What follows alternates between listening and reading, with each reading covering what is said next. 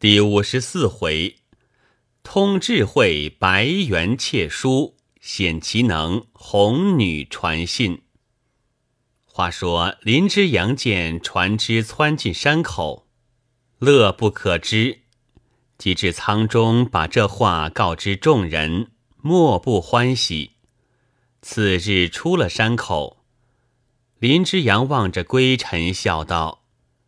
前日俺说王勃亏了神风，成就他做了一篇《滕王阁序》，哪知如今生女要去赶考，山神却替你开路。原来风神、山神都喜凑去，将来生女中了才女，俺要满满敬他一杯了。众姊妹听了，个个发笑。归尘道：“此去道路尚远，能否赶上也还未定。”即或赶上，还恐生女学问浅薄，未能入选。无论得中不得中，倘父亲竟不肯回家，将来还要舅舅带着生女再走一遍嘞。林之阳道：“俺在小蓬莱既许你，倘你父亲竟不回来，做舅舅的怎好骗你？自然再走一遍。”吕氏道：“据俺看来。”你父亲业已成仙，就是不肯回来，你又何必千山万水去寻他？难道做神仙长生不老还不好吗？归尘道：常年不老如何不好？但父亲把我母亲兄弟抛撇在家，生女心里既觉不安，兼知父亲孤身在外，无人侍奉。生女却在家中养尊处优，已经想起，更是坐立不宁。因此务要寻找，才了生女心愿嘞。一路行来，不知不觉到了七月下旬，船抵岭南，大家收拾行李，多九公别去，林之阳同众人回家。恰好林氏因女儿一年无信，甚不放心，带了小风、兰英回到娘家。这日正同江氏盼望，忽闻女儿同哥嫂回来，大家见面，真是悲喜交集。归尘上前行礼，不免滴了几行眼泪，将父亲之信递给林氏。又把怎样寻找各话说了。林氏不见丈夫回来，虽然伤心，喜得见了丈夫亲笔家书，书中又有不久见面之话，也就略略放心。当时归尘引着母亲见了姿氏，并领红红、婷婷前来拜见，把来意告知。林氏道。难得二位至亲不弃，都肯与你结伴同来。若非有缘，何能如此？但既结拜，伺后一同赴事，彼此都要照顾，总要始终和睦。莫因一言半语，就把素日情分冷淡，有始无终，那就不是了。众人连连答应。归尘见了兰因。再三拜谢，林氏道：“我自从女儿起身，一时想起，不免牵挂，时常多病。幸亏妓女替我煎汤熬药，日夜服侍，就如你在跟前一样，渐渐把牵挂之心减了几分，身体也就渐渐好些。如今县里虽未定有考期。”我们必须早些回去，同你叔叔商议，及早报名，省得补考费事。归尘道：“母亲此言甚是。”林之阳道：“生女如报名，可将若花宛如携带携带。倘中个才女回来，俺也快活。怎样报名，怎样复试，这些花样俺都不安，只好都托生女了。”归尘道：“舅舅只管放心，此事都在生女理料。但若花姐姐名姓籍贯，可要更改？”林之阳道：“改他作甚？若把女儿国本籍写明，俺更欢喜。”林氏道：“这却为何？”林之阳道：“若花妓女本是好好的候补藩王，因被那些恶妇奸臣谋害，他才弃了本国。俺要替他出气，因此要把他的本籍写明。”林氏道：“写明本籍。”何以就能替他出气？林之阳道：“写明本籍，将来躺在天朝中了才女，一时传到女儿国，也叫那些恶人晓得他的本领。他们原想害他，哪知他在天朝倒轰轰烈烈，明登金榜，管教那些畜类，羞也羞死了。”归尘道：“如此故妙，但恐一人。”郡县不准，莫若红红、婷婷两位姐姐同兰英妹妹也用本籍，共有四人之多，亮郡县也不至批驳了。宛如道：“如果批驳，再去更换也不为迟。”林之阳道：“俺们天朝开科，外邦都来复试，还不好吗？太后听了，还更喜嘞。”当时多九公将生女田凤轩、秦小春年貌开来，也托归尘投递。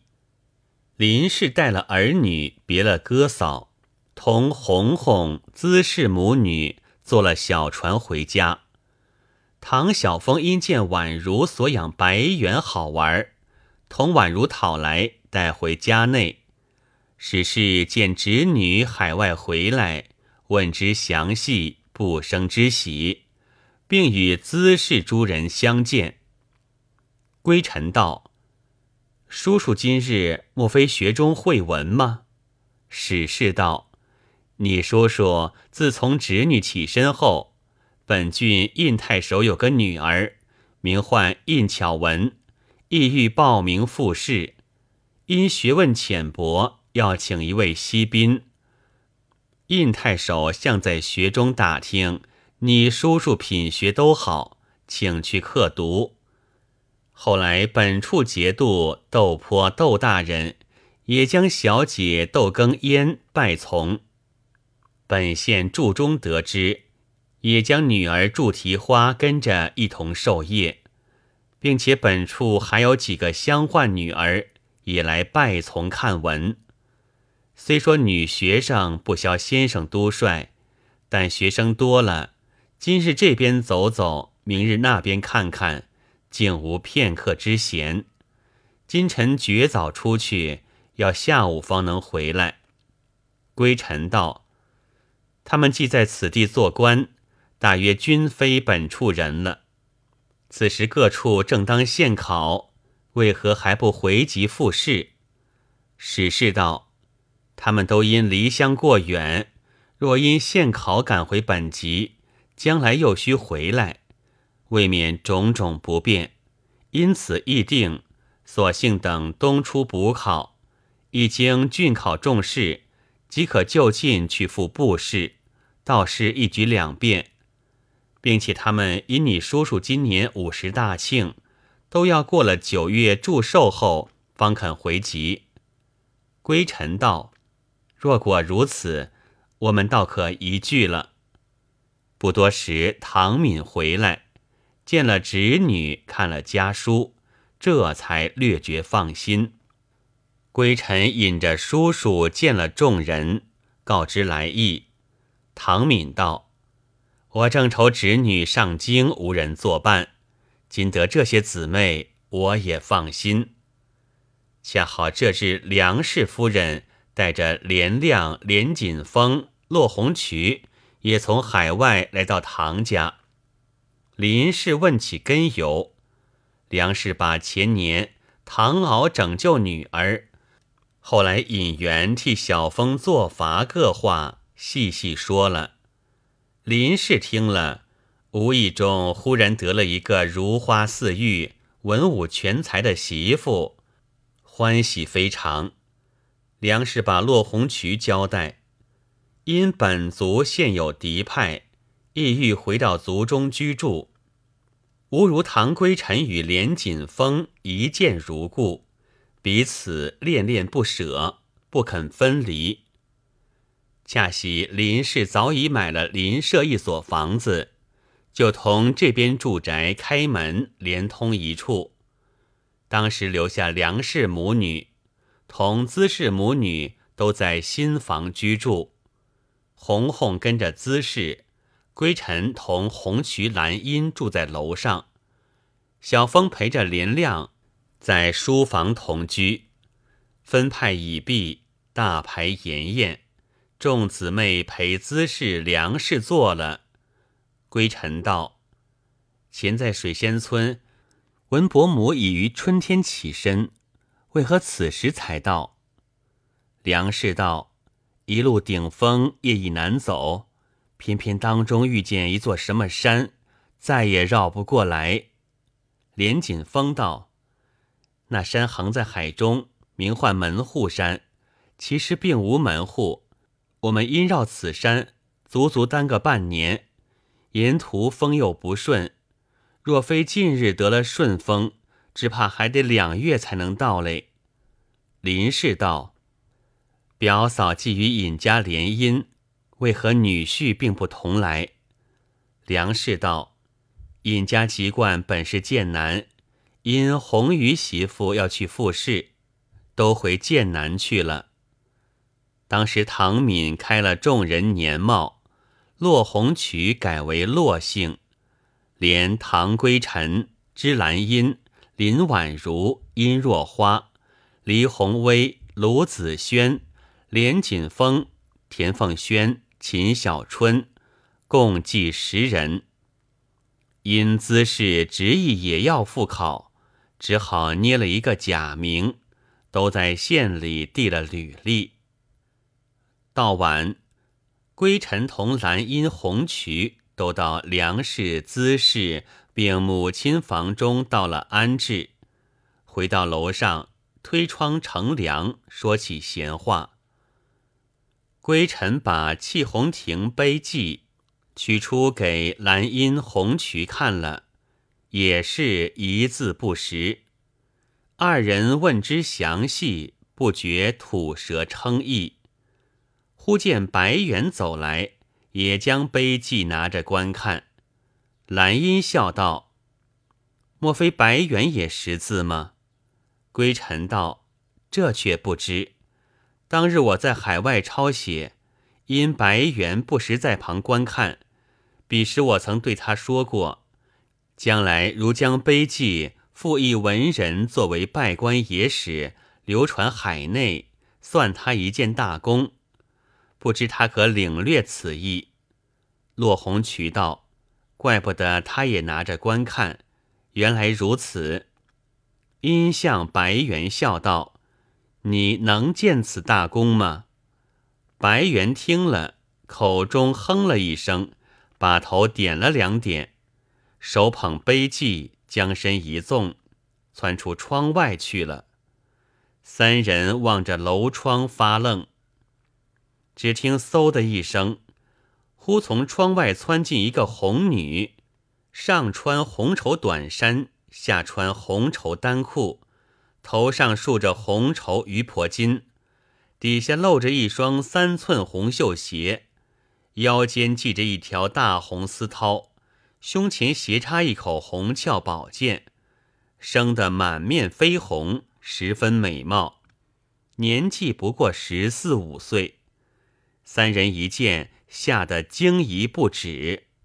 归尘道：“请问那个红女姓甚名谁？”为何银夜到此？红女道：“咱姓严，不知谁是小山姐姐。”归尘道：“妹子姓唐，本名小山，今遵父命改名归尘。姐姐何以知我贱名？”女子听了，倒身下拜。归尘连忙还礼。女子问了兰因、红渠名姓。一同见礼归坐道：“咱妹子名子潇，原籍关内，祖父在日曾任本郡刺史，后因病故，父亲一贫如洗，无力回籍，就在本处蛇耕度日。不意前岁父母相继去世，哥哥严牙因父武士，三载不归。家中现有祖母，年已八旬。